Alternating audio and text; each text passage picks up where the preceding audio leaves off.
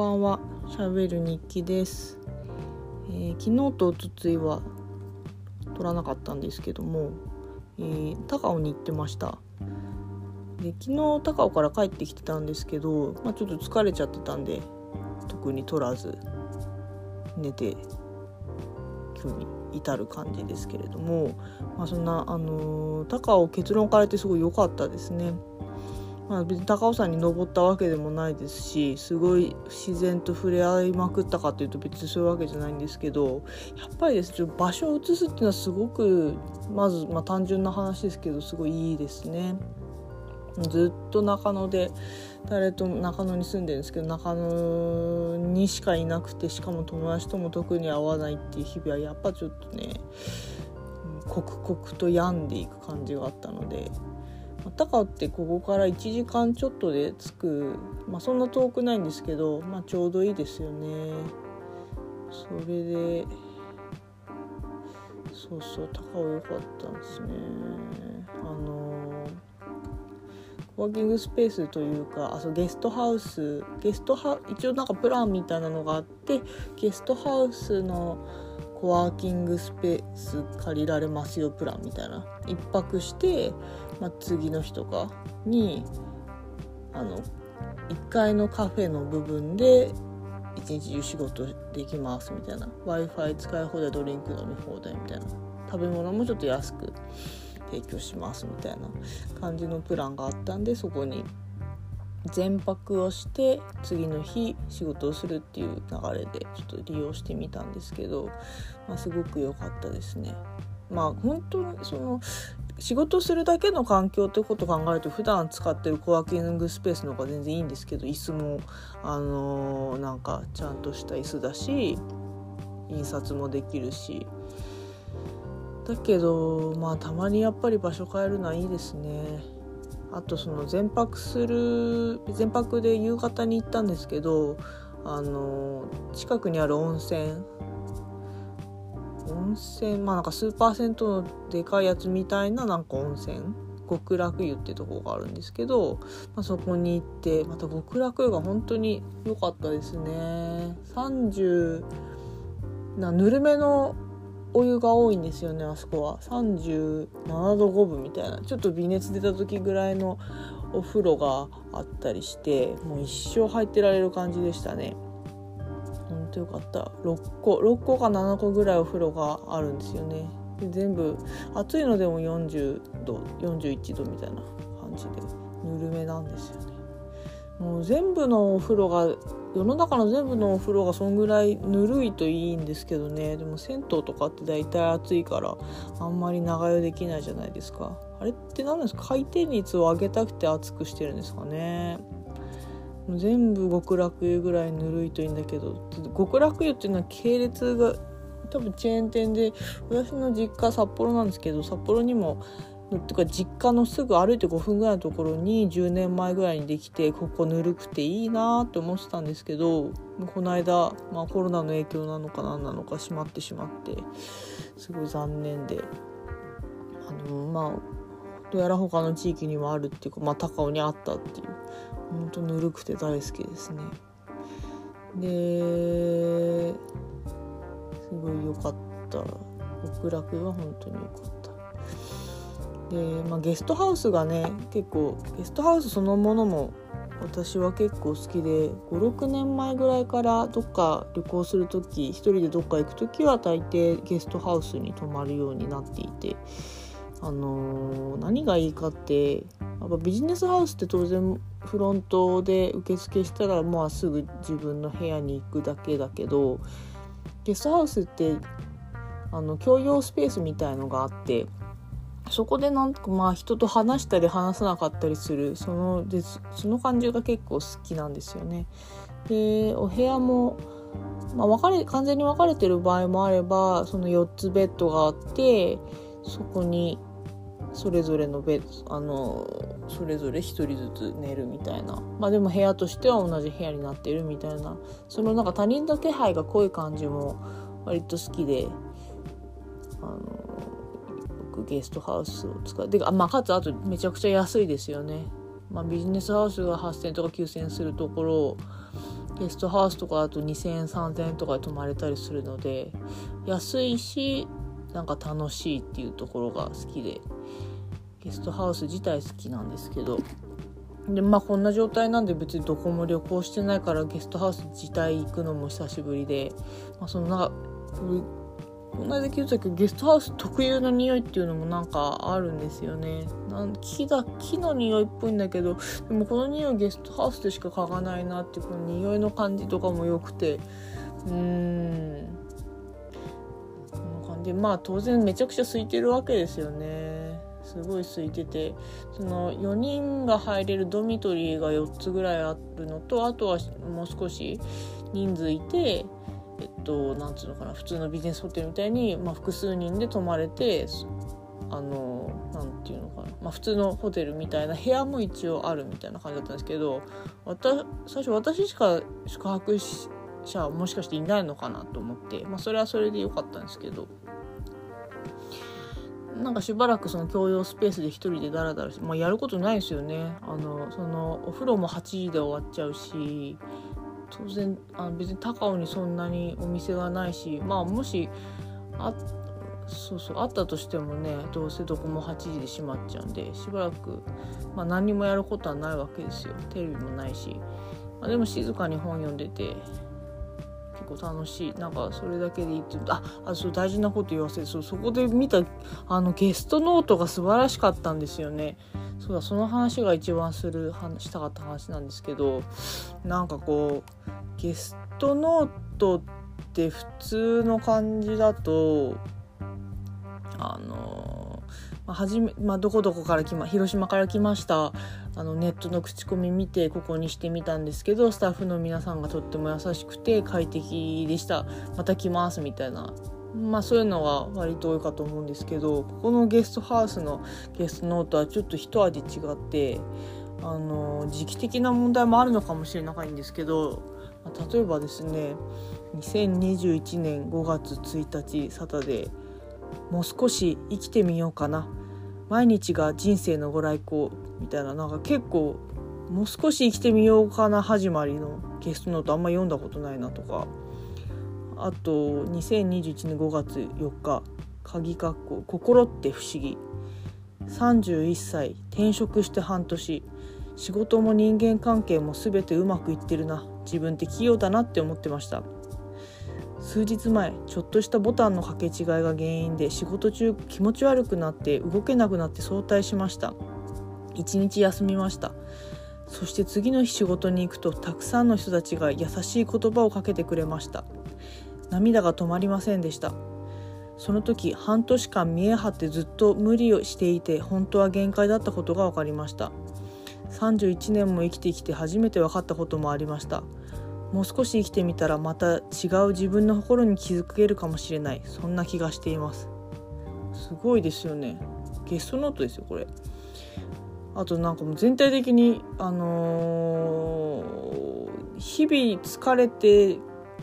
限界になってここにたどり着いたって人がすごく多くて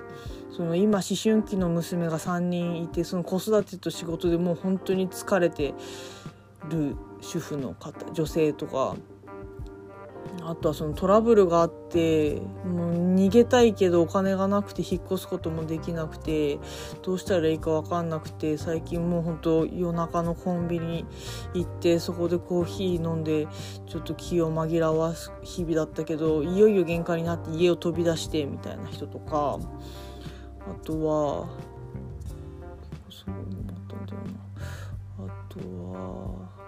あそうそうあの普段は横浜に住んでるけど実家暮らしのストレスが限界に達してもうなんか最近勝手に涙が出てくるみたいな。電車とか街中でも涙が出てきてちょっと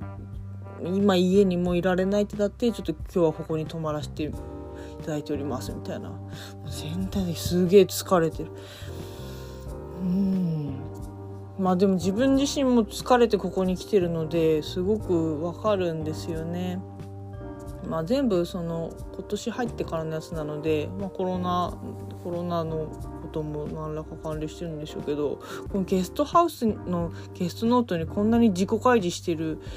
あのパターンってあんまり読んだことがなくてちょっと興奮してしまいまして。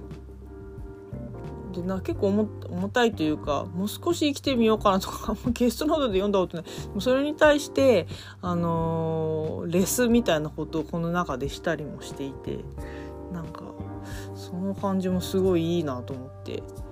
なんかこれ見れただけでここに来た意味はあったかもしれないぐらいのことを思ったのでそんなようなことを書き残しておきましたけどね。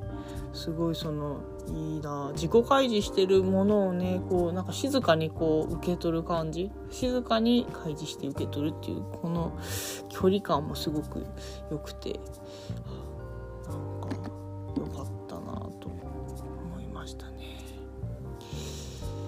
でジーンとしそうジーンとしてまあ基本的にすごく良かったんですけど、まあ、別にあのー、良かったで済ませりゃいいけどなんかまあ嫌だったことも一応言っとくとそこでジーンと一人で共有スペースでジーンとして、まあのんびりしてたらですねまあ実はもう一組宿泊客の人たちがいてまあその男女、まあ、おそらくカップルなのかな。ちょでもカップル今考えるとカップルにしてはちょっと距離感がなんかなんかカップルとも言い切れない感じの親密さでちょっと不思議だったんですけどでも2人で同じ部屋に泊まってたからまあカップルなんでしょうけどでその2人があの帰どこかから帰ってきてあのまあ、ゲストハウスって一応なんとなく挨拶とかする感じ？そのなんか他人と他人同士が全く触れ合わないってわけではないみたいな。それぐらいの距離感が好きなので「まあ、こんばんは」みたいな声かけたら「あこんばんは」みたいな。ちょっとよそよそしい感じで返されて。でなんか私がその長机の共有スペースのところに1人いたのを見て「あじゃあ部屋で飲もうか」みたいな「いや別に全然気にしないでここ使ってくれていいのにな」とか勝手に思ってたんですけど、まあ、そこまで別に伝えもせずいたんですけどそしたらなんか1時間後ぐらいにその男性の方が携帯持って、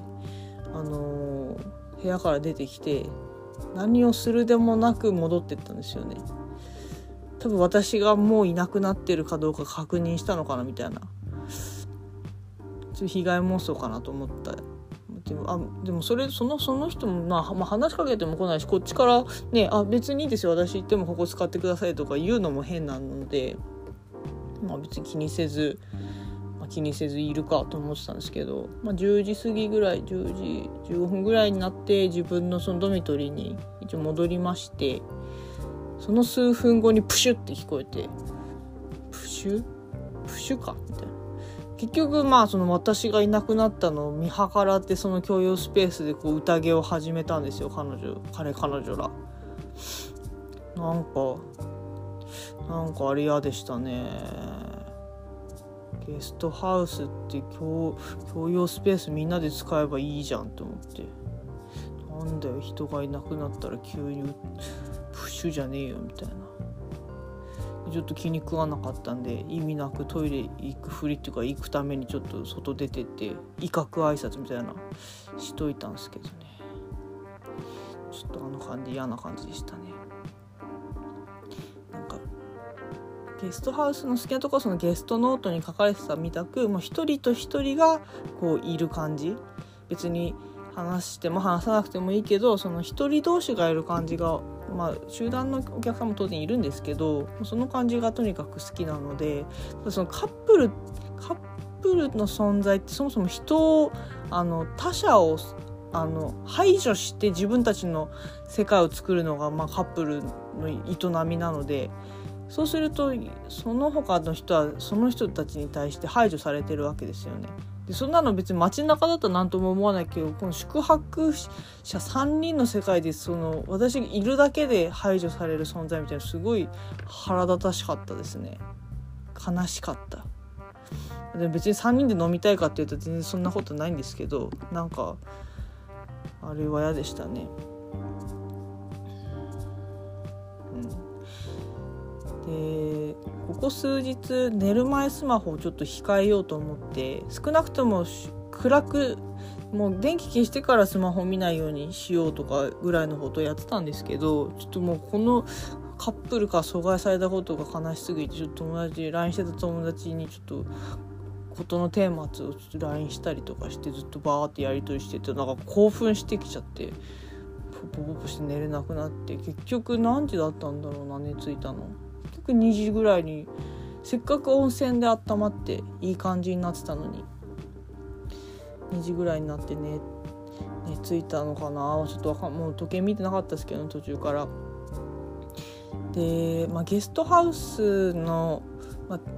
そこの宿泊料金が2200円とかだったんですよ。まあ、特に安いですよね。だからあんまり文句も言えないんですけどあのー、眠るスペースが結構簡素でマットレスかなり薄い。でそば柄の枕に毛布っていう感じの結構シンプルななんか超抜棒いられたことないけどみたいで結構まあ寝転がってみても結構痛いなみたいな。でなんかこれ思い出すな。なんか思い出すなと思ってよくよく考えてみたらこうあの小小学校じゃ高校の時の修学旅行。高校の時の修学旅行が私地元札幌なんですけど、あの、札幌から青函トンネル通ってこう本州に行く電車電車？電車だね。あ寝台列車。寝台列車に乗って行ったんですけどそれがですねなんかそのもう20年前ですよね。20年前にもすでにもう使われていないあの高度経済成長の時代にその北海道からどんどん東京に人を出稼ぎにあの送るために使ってたその1列 3, 3, 3台ベッドが何ていうのか1列に3台縦にあのついてる寝台列車。すごい狭い。狭くて硬い。あの寝台列車思い出したぐらいですね。ちょっとゲストハウスこここ本当良かったんですけどまた行くとなるとあの硬さちょっときついかなみたいな。もう翌日自分家で寝ることちょっと楽しみになるレベルでしたからね。うん。から冬はそれとあの毛布だけじゃしんどいなっていうのとこの間の時点でも長袖トレーナーみたいなの1個持ってたんですそれ途中で着るぐらい寒かったんで、まあ、冬は、うん、お布団を用意してくれるんだったらまあまだなんとかなるかなっていう感じでしたね。いやでもまた行きたいは行きたいなっていう感じですけどね。なんか山基本は山に登る人が泊まる場所なのでで宿泊はしないけどシャワーだけ浴びるみたいな人も結構出入りしてるんですけどなんかみんなこう山顔山登る人の体型と山登る人の顔をしていてそういうのも普段見かけないので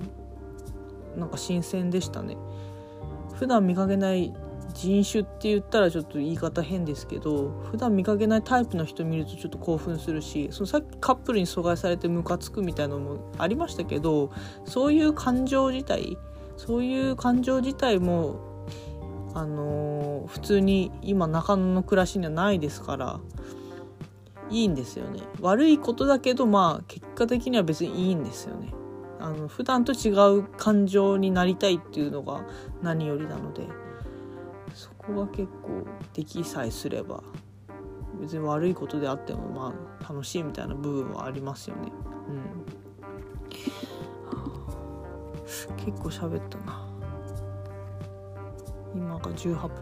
本当今日はですねで今日今日の話っていうのも本当はあってあの、東京の生活史っていう本がそろそろ出版されるんですけどすごい分厚いあの150人の人が150人の150人の聞き手が150人の語り手に対して東京にまつわる東京にまつわる語り手か一応にあの話を聞くっていうプロジェクトがあってそれに私も参加していてでようやく本ができたということでその本を取りに千曲書房に行った話もしたかったんですけどちょっともう20分ぐらいになっちゃうんでまた今度